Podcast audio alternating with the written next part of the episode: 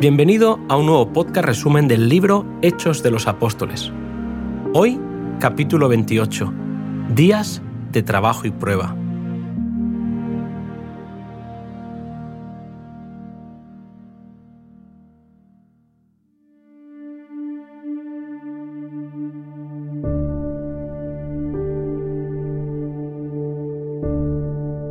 Durante más de tres años, Éfeso fue el centro de la obra de Pablo. Todavía sentía que debía permanecer allí un tiempo, pero pronto se vería obligado a salir de la ciudad. Cada año se celebraban las fiestas en honor de la diosa Diana, pero desde que la fe cristiana fue ganando terreno a la creencia popular, el negocio de los que vivían de la venta de santuarios e imágenes había visto disminuir sus ganancias. Fue Demetrio, un fabricante de templecitos de plata, el que reunió a los que trabajaban en ese oficio para advertirles del peligro de dejar a Pablo proseguir su obra. Su negocio estaba en entredicho, pero también la propia Diana, la cual era honrada en Asia y en todo el mundo. Sus palabras despertaron las excitables pasiones del pueblo, que llenándose de ira comenzó a gritar, ¡Grande es Diana de los Efesios!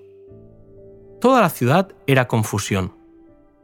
Se buscaba al apóstol Pablo para acabar con él, pero los hermanos le hicieron huir de aquel lugar, puesto que el tiempo en que había de morir como mártir todavía no había llegado. Al no encontrar a Pablo, la turba se apoderó de sus compañeros Gallo y Aristarco. Pero Pablo, al enterarse que habían atrapado a sus amigos, olvidó su propia seguridad y quiso ir al teatro para defender la verdad. A duras penas, pudieron los discípulos convencerle para que no fuera, ya que su presencia hubiera despertado las peores pasiones de la multitud. El tumulto del teatro iba creciendo. Los judíos no quisieron perder la ocasión de dañar a Pablo y escogieron a Alejandro, uno de los artesanos, para que expusiese el asunto ante el populacho. Era un hombre de considerable habilidad y concentró todas sus energías para dirigir la ira de la gente exclusivamente contra Pablo y sus compañeros. Pero la gente vio que era judío y lo hicieron callar gritando, ¡Grande es Diana de los Efesios! Fueron dos horas las que tardaron en callarse. Al final, completamente exhaustos, dieron paso a un silencio momentáneo. El escribano de la ciudad tomó la palabra e hizo frente al pueblo en su propio terreno evidenciando que no había motivo para ese tumulto. Apelando a la razón de la gente, defendió que la imagen de la diosa Diana había venido de Júpiter y que aquellos hombres no habían sido ni sacrílegos ni blasfemadores de la diosa. Les habló del peligro de ser acusados de sedición por el gran tumulto que se había formado y que no había razón para tal actitud. La gente lo escuchó y cada uno se fue a su casa. Demetrio había dicho que su negocio estaba en peligro. Esa era la verdadera razón del tumulto en Éfeso. La persecución tenía una causa material, ya que los ingresos de los sacerdotes y artesanos estaban comprometidos. El escribano, por su parte, había evidenciado la inocencia de Pablo. Así, triunfó el cristianismo sobre el error y la superstición. Dios había levantado un gran magistrado para vindicar a su apóstol y detener a la turba tumultuosa. El corazón de Pablo se llenó de gratitud a Dios porque su vida había sido conservada y el cristianismo no había cobrado mala fama a causa del tumulto de Éfeso.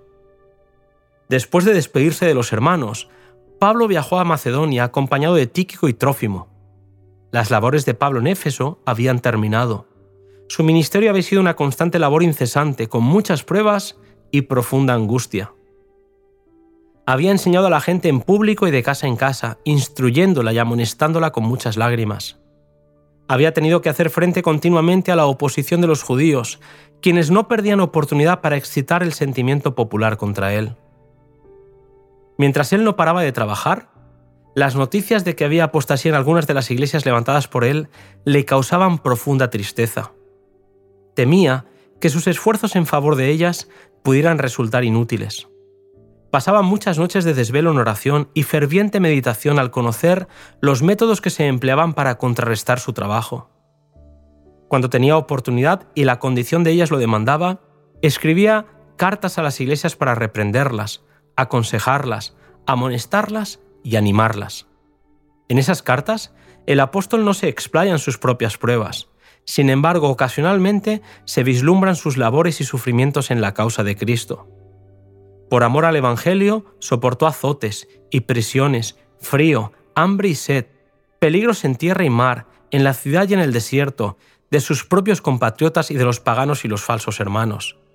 Fue difamado, maldecido, considerado como el desecho de todos, angustiado, perseguido, atribulado en todo, estuvo en peligros a toda hora, siempre entregado a la muerte por causa de Jesús. En medio de la constante tempestad de oposición, el clamor de los enemigos y la deserción de los amigos, el intrépido apóstol casi se descorazonaba. Pero miraba hacia atrás al Calvario y con nuevo ardor se empeñaba en extender el conocimiento del crucificado. No estaba sino caminando por la senda manchada de sangre que Cristo había caminado antes. No quería desistir de la guerra hasta que pudiera arrojar su armadura a los pies de su Redentor.